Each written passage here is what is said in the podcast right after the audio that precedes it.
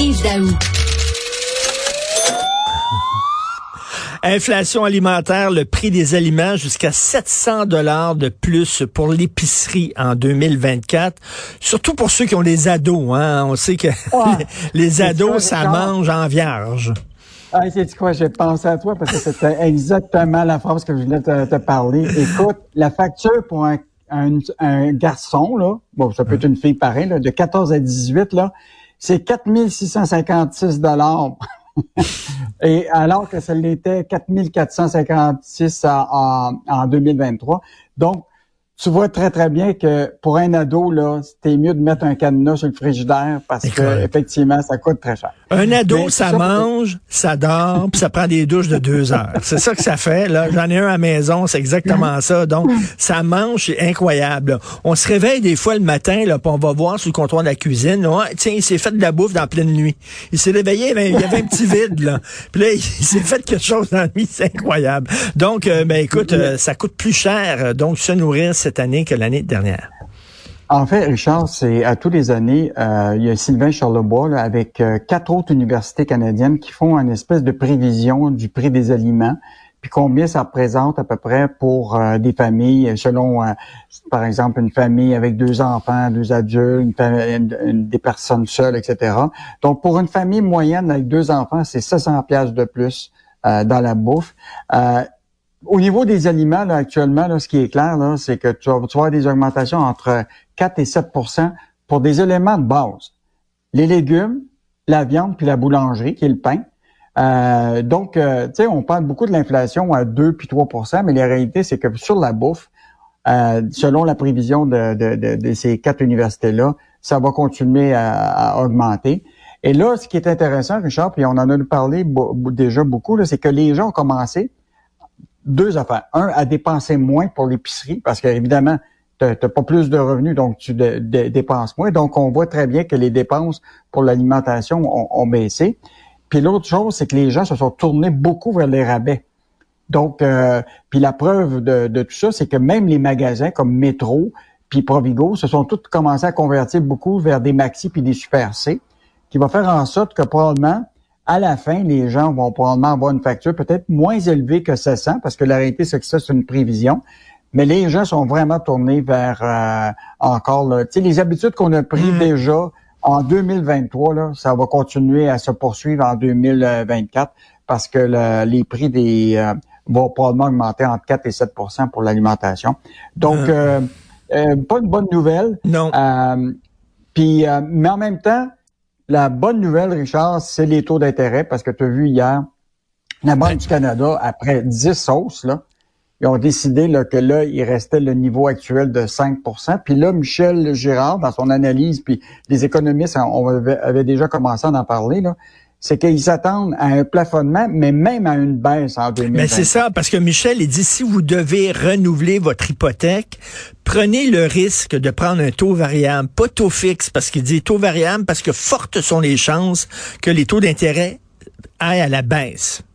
Sauf que si, si oui, c'est ça, mais l'affaire, c'est que si tu décides d'aller vers un taux fixe, ben prends pas pour cinq ans un taux fixe. Prends peut-être pour un an un taux fixe. Si tu, tu, te sens euh, un peu euh, à risque, là, tu as, peur, mais évidemment, on s'attend à ce qu'il y ait euh, au moins en 2024 une baisse des, des, des, des, des taux d'intérêt. Donc, si les gens ont renégocié leur hypothèque, chez Michel, il dit concrètement, c'est que tu vas vers le taux variable, puis si tu es un peu, euh, tu veux pas trop risquer, ben prends au moins un taux fixe d'un an pour ton hypothèque. Mais l'autre élément important, Richard, c'est que là, là ce qu'on appelle les certificats là, de, qui sont protégés par euh, pour le rendement garanti, les, ce qu'on appelle les CPG, là, si tu as de l'argent, là, tu le gèles là pour cinq ans. tu comprends-tu? Parce que là, les taux d'intérêt, ils baissent, ils vont baisser aussi pour les CPG. Ben oui. Donc là, présentement, là, tu as du 5% tu comprends-tu, dans des CPG que tu peux garder euh, 5 ans.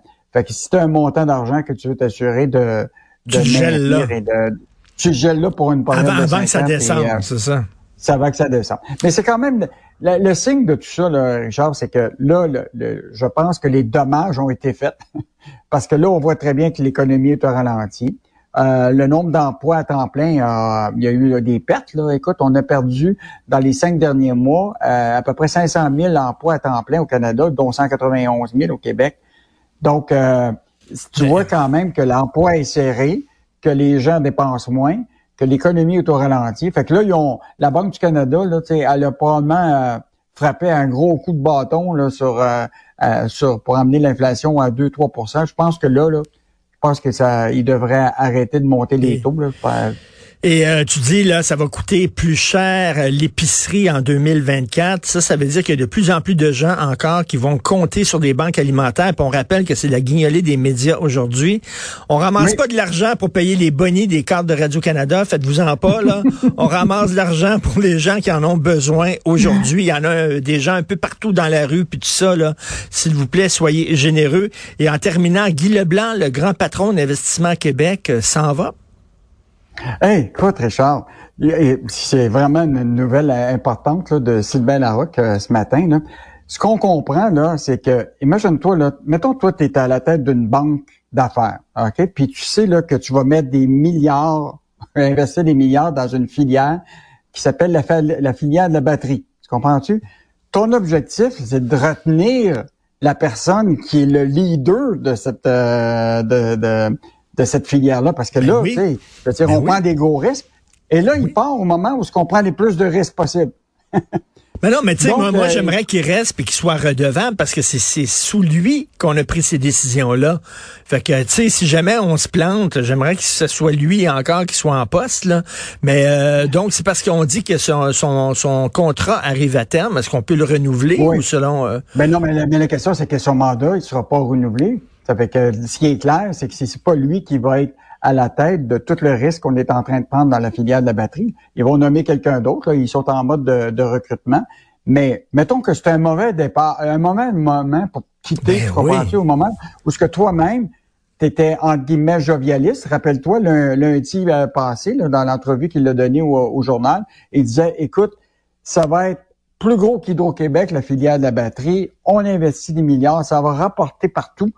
Tu comprends-tu? Puis là, tout le reste de la semaine, tu t'en rappelles, Nordvolt avait dit, ben oui, il y a un ralentissement dans la filière de la batterie en Amérique du Nord, mais que c'est, c'est, c'est, mettons, temporaire, mais on le sait très bien qu'il y, a quand même des enjeux économiques actuellement autour de la, de la filière.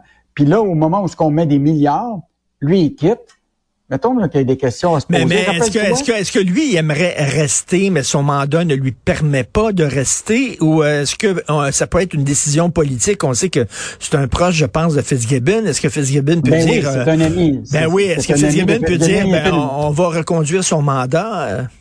Non, c'est clair qu'il ne sera pas renouvelé son mandat. Là, ce qu'on a eu comme confirmation, puis ils sont déjà en mode de recrutement pour trouver quelqu'un. Ben, cool. Bon, euh, mais puis l'autre affaire, rappelle-toi qu'il y a quand même eu des enjeux depuis qu'il est là. D'abord, le rendement. Juste te dire que le rendement est pas euh, extraordinaire. Là. écoute, pour l'exercice qui a fini au 31 mars, là, écoute, il y avait des pertes là, de, de 224 millions de dollars. Comprends-tu? Euh, puis lui, il est payé plus qu'un million de dollars.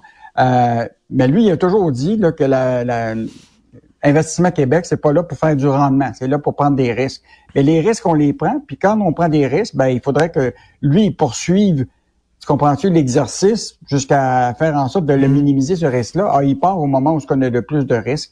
Moi, je trouve que c'est pas une bonne nouvelle. Non. Euh, mais on, on, va voir comment cette filière de batterie qui est supposée être le chantier du 21e siècle pour le Québec, là, va, ah oui, va, performer. oui, parce qu'on met beaucoup d'argent là-dedans. Merci beaucoup. À demain, Yves Daou. Salut. Salut. Au plaisir.